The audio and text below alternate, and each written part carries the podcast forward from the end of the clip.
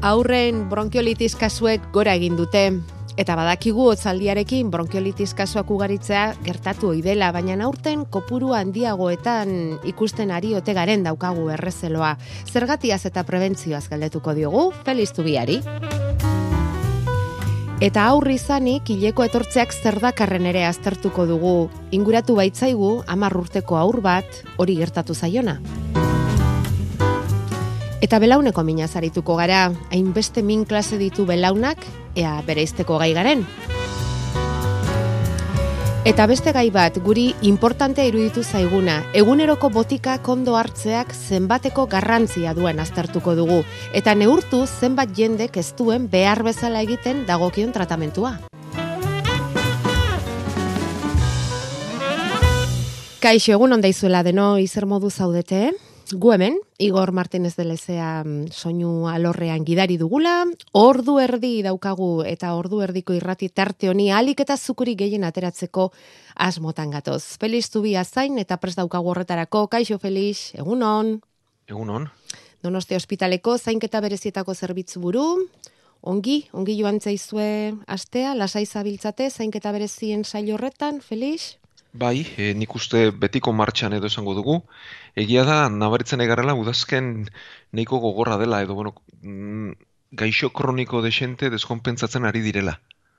Abai. Ah, Arrazoiak bai topatu beharko genituzke, nik ez dakit e, izan duen lehen mailako horretara iristeko zailtasunak eraginik, e, koronavirusa pasa eta ondoren bakorputzak e, nekatuagoak edo gelditu diren, edo besterik e, virusik ikaragarri dabiltza mota askotako karnazketa virus asko eta haien ondorio den, baina behar bada bai garai honetan segoki gukena baina pixka bat e, gorago gabiltza. Bai, eh?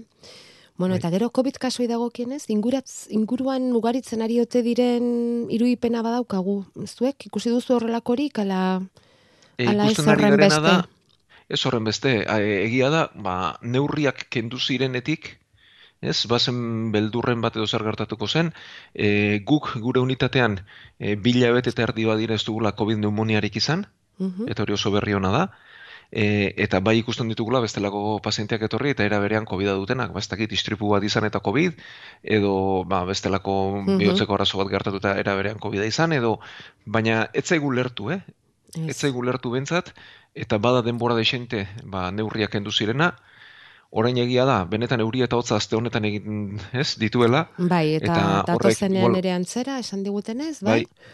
Bueno, ba, hor hartu beharko da puntua, ez? Mhm. Baina nik uste bintzat, eh, egon kortasun fase batean gaudela, eta benetan babestu behar direnak edo adinekoak direla eta immunitatea arazoa dituztenak, ez? Ongi. Bueno, ba, mm, ba hori du ofizio, Feliztu biak, eh? Donostia ospitaleko zainketa berezietan zerbitzu buru da bera, eta afizioa, ba, gurekin hemen igande goizetan ordu erdi hau pasatzea marrak arte, badakizue medikuntzari lotuta beti, esan nahi dugun bezala irratiz medikuntza egiteak dituen zailtasunez jabetutaritzen gara beti ere, baina saiatuko gara beste aste betez ere irratiz osasunaren divulgazioa egiten. Azaroko, azkena izango da.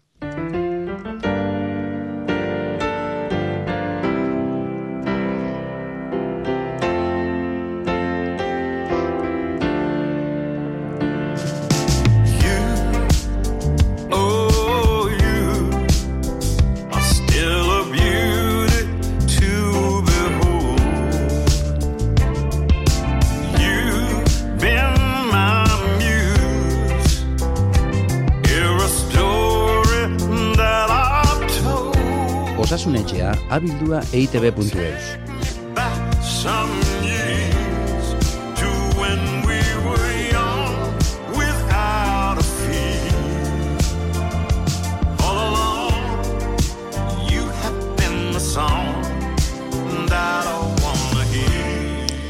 Bueno, eta gian Felix Orantxasiran esan duzun horrekin badaukazer ikusirik bronkiolitis kasuen ugaritzeak ere, ezta? Covid garaian hartu genituen neurrien ondorioz agian ez ziren horren beste kasu agertu, orain kontua da virus hori zabaldu eta ugaritzen ari dela, negu giroa denean normala omen da hori, baina aurten goraka da nabarmenengoa izan dela, jaurlaritzako osasun zailak ere jakinerazi du hori.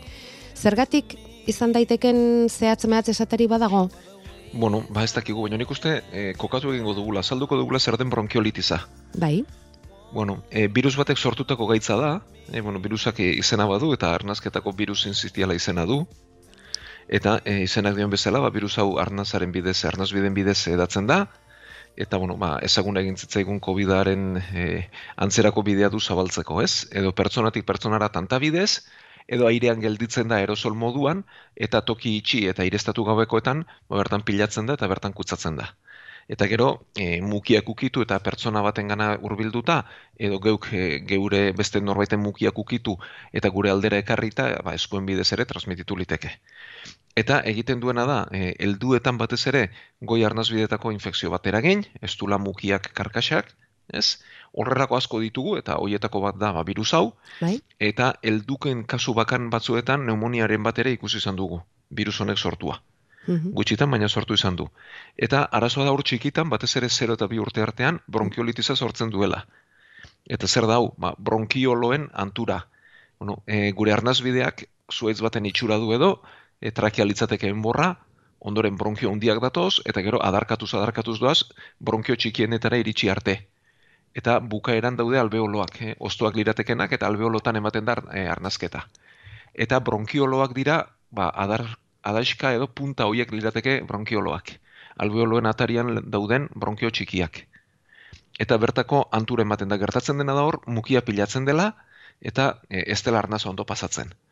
Eta batez ere fizika kontu bada. E hau azaltzeko, fizika. Bai, hau eh, azaltzeko gauza nahi zen. Igan de goizean, e, kontu zen, bai, bai, bai, suabe, suabe. Orduan, e, zergatik gain aurre txikietan eta bestetan ez, ba, bronkiolauek duten neurriagatik. Da, tutu batean pasatzen den aire kopurua, bere erradio hau da bere neurriaren araberakoa da. Mm Eta gaina da, neurri hau berlau eginda. Mm Best, horregatik diot fizika dela, beste erabatera esan da, tutuaren neurria bikoizten denean, pasatzen den aire kopurua amasei aldiz handiagoa da. Ja.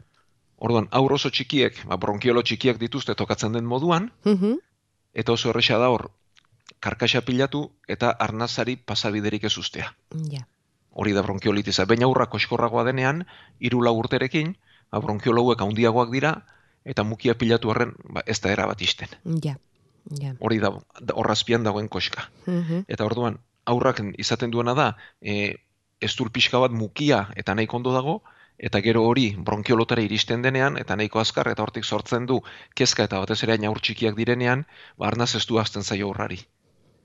Ez? Eta egiten duguna da, bueno, ba, virusa bere, bere kaxa dezagertzen da, eta bitarte horretan lagundu, e, batzuetan, e, ordu batzuetan nahiko izaten da, batzuetan etxean bertan ere pasaliteke, eta besteetan oxigeno pixka bat jartzen zaie, eta bronkioak zabaltzeko botika ematen zaie, ba, karkaxoek atera ditzaten, eta e, bronkiolitiza pasada din.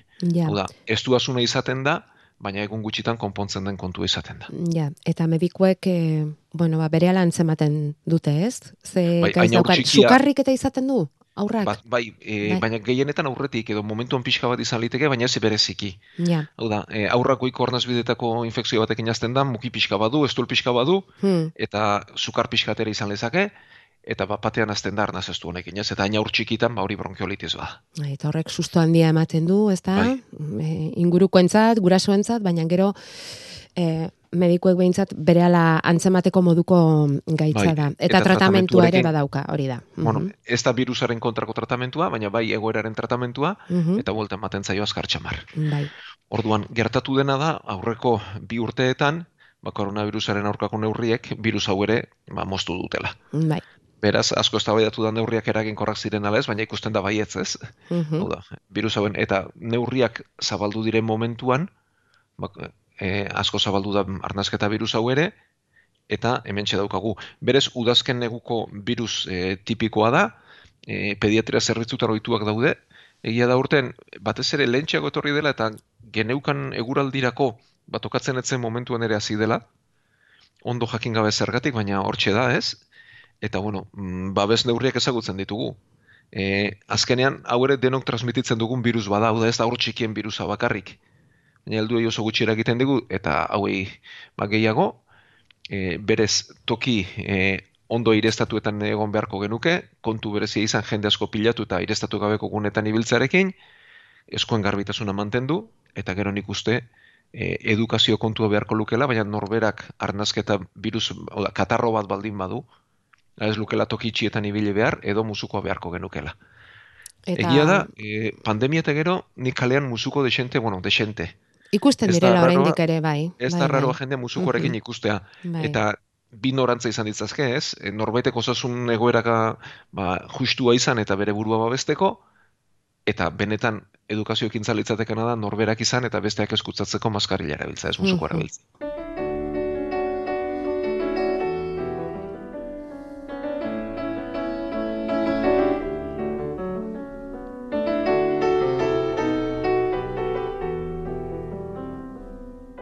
WhatsAppa 6 sortzi sortzi 666 000. Poliki poliki hor dauzkazue gure gana inguratzeko bide guztiak, eh? Emaila, WhatsAppa erantzun gailua dena gogoraraziko ditugu eta mm, nahi baldin baduzu behintzat, joatea, osasun etxean gustura irekiko dizuegu eta. Hauek WhatsApp inguratu zaizkigu, mm, esan ez, Alaba dut, amar urterekin regla etorri zaiona, eta ume asko daude adin horretan regla etorri zaionak. Posible da ume hauek menopausia lehenago izatea, edo ez du zertan. Bueno, amar urte eta hilekoa. Egia da, e, Felix? Aurra asko dagoela adin horretan ja hilekoarekin? Amar urterekin? Bueno, e, egia dena da, pixka bat aurreratu dela hilekoa e, datorren garaia hau kontatzen digute behintzat eh, pediatrian da bintzanek, pixka bat aurreratzen ari dela, edo geroz bai. eta gazteago izaten ari dela. Eta lehen amarruterekin ba, gauza ikaragarri arraroa zen bezala, orain ez da hain gauza arraroa. Eta lehen amairu amala urtetan gertatzen dena, ba, badiro orain amabi amairu urterekin gertatzen dela gehienetan. Vale. Vale. Baina pixka bat aurreratzen ari dela badirudi. Bai. E, horren atzean zer dagoen, bueno, lehenik eta behin galderari erantzungo diogu. Bai. Hau da, e, menopau, e, hileko lehenago etortzeak, ez du esan nahi menopausia lehenago etorriko denik. Ez dago lotura zuzenik. Ez, ez dago lotura zuzenik, hau da. E, hilekoa sortzen da, hormonak aktibatzen direnean, eta e, umetokian, memarkatu obulutegian, obulua sortzen azten direnean, eta e, hormonak lanean azten direnean, eta horrek ez du esan nahi, obuluak lehenago agortuko zaizkigunik, eta gutxiago iraungo duenik. Beraz, alde horretatik lasai egon da. Vale eta egia dena da aurreratzen ari dela. E, oso ondo ez dakigu zergatik, batzuk diote obesitateari edo gehiagizko pixuari loturik doan zerbait dela. E, azkenean, e, hormona hauek egituraz koipeak gantzak dira. Mhm. Eta gorputzak gantz gehiago badu, hormonak sortzeko ere gaitasun handiago izango luke. Eta mhm. azkenean, e, hileko abiarazteko beharko litzateken mailara lehenago iritsiko ginateke hori da bintzat, e, batzuk dioten bai. arrazoia edo bai. planteatzen den arrazoia. Bai. Beste batzuk diote elikadurari lotua doala. Hau da, e, lehen proteinak gutxiago jaten genituen eta gehiago kostatzen zen gorputza aztea, orain proteina gehiago ditugu eta gorputza lehenago azten da, eta horri loturik ere egon daitekela esaten dute. Bueno, ondo ez dakigu zergatik. Ja, ja. Izan ere, e. hilekoaren gai hau, e, ez dakit nola esan, ez da oso oso aldakorra da batetik bestera bai. eta ez e, eta ez da matematikoa den zerbait? Hori da emozioekin ere izan dezake agian loturaren bat ez dakit ez da bueno, emozioek egiten dutena da moztu. Hau da martxan hasi den hori moztu. Emozioekin hau badakigu e, estresa handia denean eta sortzen da beste kontrako hormona bat prolaktina izena duena eta prolaktinak eten egiten du hileko hori badakigu ez? Baina batez ere e, garapenarekin, askunde hormonarekin eta hor sortzen diren e, garunaren heldutasunarekin ere badu lotura, eh? eta ez heldutasun intelektualarekin, baizik eta e, azte batekin edo da, garapen prozesu batekin du lotura.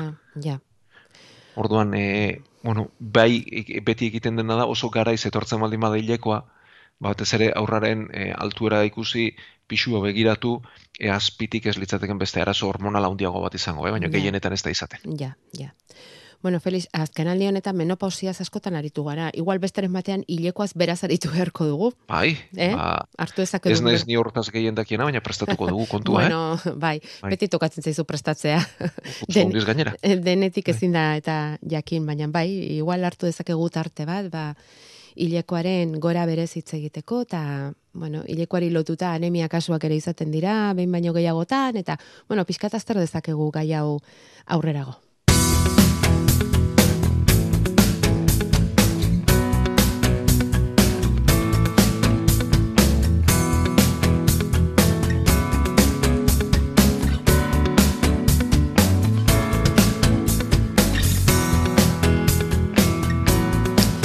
Bueno, eta pandemia kenduzion lekua belaunari, mm, agertzen zitzaigun, belauneko mina sarri-sarri pandemiarekin ahaztu edo desagertu etzen egingo, baina urrundu egin zitzaigun eta poliki-poliki ba, belauneko minari lotutako kasuak agertzen ari zezkigu eta entzule honek esan digu ba, azken aldi honetan ezkerreko belauneko kanpo aldeak zaztadak ematen dizkiola eta une horietan ibili ezin da gelditzen dela. Belauna erabat doblatuta eta mm, ibili ezin da gelditzen dela. E, ematen dion minarekin. Erresonantzia magnetikoa egin diote eta mm, artrosisaren zantzuak e, dituela esan diote. Eta ze gertatzen zaio, ba, mendian ibiltzea gustatzen zaio asko, egunero ibiltzen da, aldapakigo eta jaitsi, eta bueno, ba, familiako medikoak esan dio kirolez aldatzeko, aldaparik gabeko tokietan ibiltzeko, eta horrek, ba, ba golpe txiki bat eman dio, belauneko azaparte, zeberari gustatzen zaio, aldapetan ibiltzea gora eta bera. Orduan, zure gana jo du, Feliz. Eaz zer deritzozun, espezialista bateren gana joatea gomendatuko tezeunioken, reumatologoaren gana, eta datua da, berrogeita mairu urte, bete behar dituela. Non dikasi hemen, ba, Feliz, non dikasi. Me, lehenik eta behin, belauneko min guztiak ez direla artrosi batek sortua hori bentsat bai, eta gero e, bera kontatzen du erresonantzian artrosi baten hasiera duela, mm belaunaren, esker belaunaren kanpo aldean, eta hori askotan eta askotan ikusten den e, kontu bat da, oda berrogeita mairu urterekin artrosi baten hasiera izatea ez da kontu arraroa, eta benetan aztertu beharko litzateke min hori artrosia sortu den ala ez den. Zebera kontatzen du mina e, hor gelditzen zaiola momentu batean zastada baten modukoa dela eta belauna blokeaturik bezala gelditzen dela, ez? E, ondo bai. bildu ezin da. Bai. Eta hori ez da berez artrosiaren miniko ikoena. Artrosiaren mina gehiago da esfortzuko min bat, mantendua, oda, e, min zorriago bat edo esango genuke, atzedenean ez dagoena eta ibiltzen garenean azaltzen dena. Eta min mantenduago bat ez da zastada bat moduko izaten eta artrosiak oso gutxitan blokeatzen du belauna, baldin eta espadago oso oso garatua. E, artrosia, bueno, ba, gogoratzeko, bi ezur daude, e, edo zen giltzaduretan, bi ezur daude, ezurrek puntan azalera lehun badute elkarralik eta gutxien urratzeko, ez, horrik e, kurruzka esaten diogu, eta e, kurruzka kartilagoa jan egiten da, eta azkenean e, gertatzen dena gainera, ezur desegoki bat sortzen dela. Eta ezurra ezurraren kontra e, urratzen denean edo, ba, artrosia hortik dator, eta artrosiak bai, mina eragiten duena, baina badiot, min mantenduagoa da, eta gero e, mugimendua murrizten du, baina modu mantenduan, hau da, ezur dezegoki horrek e, mugimenduaren gaitasuna edo mugitzen dugun angelua murriztuko luke. Mm Baina ez momentuko zaztateko bat, eta ez momentuan blokeatua gelditzerik. Mm Orduan, e, nik uste merezi duela traumatologo batek begiratzea, zehor badira beste egiturak ere, e, hor baditugu e, giltzadurak dituen ba, bere ezur eta kurruzkaz aparte, ba, hor badira lotailuak, e, ligamentua daude, bada inguruan kapsula bat, tendoiak, bestelakoak ere badaude, eta hori aztertzea komeniko litzateke. Konforme. Eta gero, o, aholku orokor moduan, ez? E, artrosia duenaren zat, e, artrosiak gehiagizko kargak sortua dauda, e, ezurrak ezurraren kontra talka bain eta berri egitearen, bain eta berriz egitearen ondorio da bueno, e, hori duenarentzat ariketa fisikoa komen izaten da. Hau da, e, ariketa fisikoa egitea beharrezkoa da baita artrosi kasuetan ere, ba, giltzadurak e, ondo izateaz gain, inguruko muskuluak eta inguruko egiturak ondo mantendu daitezen. Egia da izugarrezko aldapa edo, batez ere jauziak dira txarrenak, ez? Ez dakit, aitzen artean ibiltzea litzateke txarra, mhm. Baina gainontzean eh, mendian salto txoiek, salto bai. txoiek, ez? Bai. Baina bestela mendian ibiltzeak ez du arrisku berrezirik. E, izango ditu ibilbideak berak ere, ez? Hain bide txarrekoak ez direnak. Bai. Eta horiek hautatu ditzala bitartean, ez? Traumatologoak ikusi bitartean behintzat. Bai. Eta gero, e, kargaren beste eragile hundiena pixua da. Norberaren pixua. Hmm. Ez? Borduan, ba, pixu ondo ondo zaindu dezala, ez pixuz gehiagigo, hau denontzate eta artrosia duen e, edun norentzalitzateken da aholkua da, eta gero e, ibilerare zaindu, zaindu beharko litzateke hau da, ea, benetan ba, bota egokiak dituen eta pauso ondo emateko modu egiten duten, ez? Mm Orduan aldapa gora eta bera ibil daiteke baina ez koskak dauden tokietan, ez? Hori da, batez ere hor legoke kontua. Hor legoke gakoa. Bueno, eta traumatologoari bizita bat egitea ere gaizki ez. E, beharko luke, ze benetan e, nik zalantzak ditut e, minori artrosiaren ba, hasi berri den artrosi horrek sortu baden, mm ezaugarrien gatik ez delako bintzat bat etortzen. Mm, guazen aurrera, beste entzule bat daukagu hemen, umetan polenari alergia ziona, eta horregatik gomendatu zioten polen aleak hartzea, eta egunero ale bat hartu hasi zen, da gero pixkanaka pixkanaka gehituz, eta ondorengo urteetan alergia horren probetan emaitzak hobetzen joan omentzaizkio eta horrela polenaren alergia mm, ba hori galdu duen arte. Beraz, e, aurreko batean ontaz aritu ginelako, berak bere esperientzia kontatzen du eta esaten ba polenari alergia izanik, bera behintzat hori gainditu duela polena hartuz. Bueno, hitz egin genuen ontaz ez, polenaren aurkako txerto ez hitz egin genuen ez, edo alergietan erabiltzen diren txerto ez, eta helburu hori da, Ez da, eh, esan genuen alergia batenean, bapateko erantzun immunologiko desegoki bat ematen dela eta basuela bide berezi bat, eta txerto hauek egin nahi dutena da, bakorputza ohitu eta ematen den erantzun immunologiko ez da dila izan, ba, emotako immunoglobulina bidezko da ez da dila bapateko eta inbortitza eta bide hortako izan, baizik eta beste bide batetik joan da dila. E, bueno, txertuen helburu hori da, eta beno, pertsona honek kontatzen duena, gauza bera da, baina hau bidez ez. Ja. E, egia da, horrelako bat, alergia bat izanik, etxean egite aurreneko baintzat arriskuzua dela, edo izan litekeela. Mm -hmm. Ze sortu liteke izugarrizko alergia kasu edo. Bai. bai, da, sudurreko bakarri baldin bada, ba, bueno, hor non bait, baina pentsa asma baldin bada eta asma kasu larri bat sortzen bada edo horrelako mm. kontu bat, ez? Mm Beraz, e, hori egin egiten da, batez ere txertak eta bidez egiten da, eta hori e, alergologo batek ikusi ondoren egin beharko litzateke, batez ere etxean bat bateko e, erantzun bortitzori gertatu ez da dine.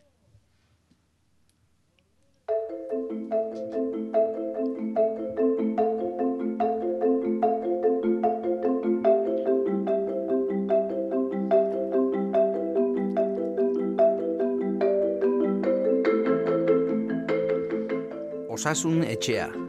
Igande goizetan Euskadi Gratian. Eta amarrarteko amarrak arteko bidean beraz e, mugitu gaitezen, hemen daukagun gai hau landu nahi baldin badugu. Aurreko saio batean atera zen zeharka eta horrexegatik e, gaur heldu nahi diogu honi botikak zuzenean hartzeak duen garrantzia. Ta hor sarean datu bila eta aritu gara pixka bat Felix ikusi dugu dim izeneko inkesta etxe batek e, 2008an emandako datu bat atentzio eman diguna Espainian, emezortzi urtetik gorako biztanleriaren ia erdiak hartzen du botikaren bat. Egunero ez sarri medikoaren esanetara, hori bai, eta 2018an baino euneko hogeita mabos gehiago omen da hori. Noski, eta adina, adin taldea gora eginezkero, irurogeita bost urtetik gorakoetan, ba, hor fokua jarrita, portzentaiak ere gora egiten du. Pentsatuko duzuen ez, amarretik zeik hartu behar du botika hori. Kontua da, medikoaren agindu horiek nola betetzen ditugun. Ta ze garrantzi duen bereziki pentsatzen dut, ez? Gaixo kronikoetan tratamentua zuzen eta egunero betetzeak eta zuk ere baditu zutatu jakingarri batzuk horrezko artean. Bai, e, bueno, inkestak ere hemen aldakorrak dira, baina baikorrenak dio lautik batek ez duela botika ondo hartzen. baikorrenak, lautik batek. Bai, eta batzuk irutik bat ere esaten dute. Ja. Hau da, e, oso ohikoa dela e, pertsona horri dagokion botika ondo ez hartzea. Eta hau zabaltzen baldin badugu bizioituretara, ez? eta egin beharrek hau da, oraindik ere zailagoa dena, ba, elikadura egoki bat, ariketa fiziko mailak eta bizioitura egoki batzuk izatea, batzuk badiote erdiak ere ez dutela egiten. Ja. Bueno, baina gu botiketan jarriko gara gaur. Bai, bai. Eta hori da, alautik batek, irutik batek ez ditu botikak ondo hartzen. Eta honek batez ere gaixo kronikoetan du eragina, e, ba, gaitzaren kontrola okerrako izango delako, eta okertu eta ospitaleratzeak handitzen direlako, e, zenbait kasutan eriotzak ere handitzen dituelako, eta gero, e, hau, ba, beren zendakileak ez badaki, pentsatu lezake jarritako tratamentuak ez duela bere efekturik egiten. Ja. Ez? Eta orduan, pentsaturik tratamentu batekin eragin kortasunik ez dela, ba, pentsa dosiak igolitezkela, e, tratamendu aldatu, tokatzen ez diren probak egin, e, eta kurpil zoro batean sartu gintezkela, ez? Mm eta egia da, e, askotan ez dugula galdetzen, eta galdetuta ere askotan pazientek ez digula itortzen ez dituela hartzen, ez? Ja. Eta hemen e, horrelako gauza bat gertatzen denean, ba ezin da errua edo karga e, pazientearen gan bakarri jarri, ez? Ja. Hor medikuok ere badugu gure gure ardura. Eta bueno, esaten dute e, hiru eretako arrazoi talde handiak daudela edo ez betetze horretan.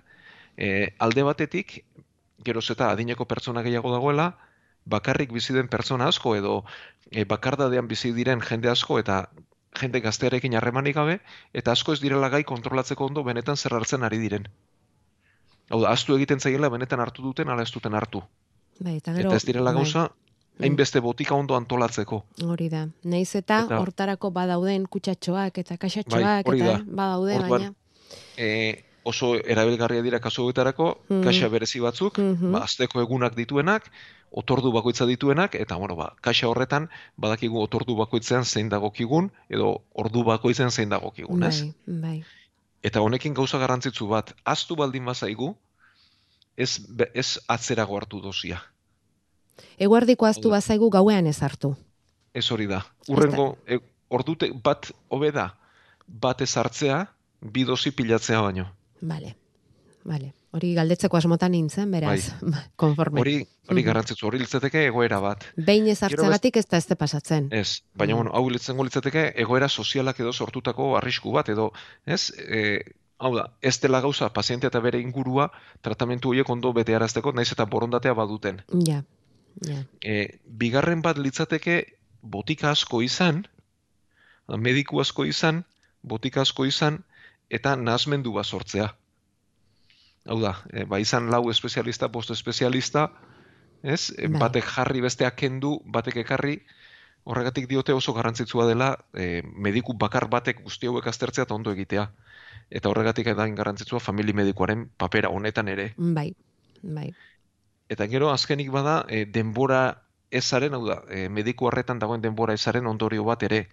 E, denbora eskaini behartzaio pazienteari gaixo hori ondo azaltzeko zein den bere gaintza, ze garrantzi duen, botikak beti pixkanak azartu, eta albondorioak e, izaten baldin badira harinak izan daitezela eta atzeman, hau da, e, tentzioaren kontrako botikak adibidez gehiagik jetxi dezake tentzio eta zorabioak sortu. Gehiagizko efektua egin, ez? Hori da, orduan, beti pixkanak azartu behar da botika, eta amarra ma bostegunera berriz ikusi behar duzu pertsona hori. Mm denbora behar da horretarako, ez? Azkenean bai. denbora eskaini bertzaio eta honi ere bai.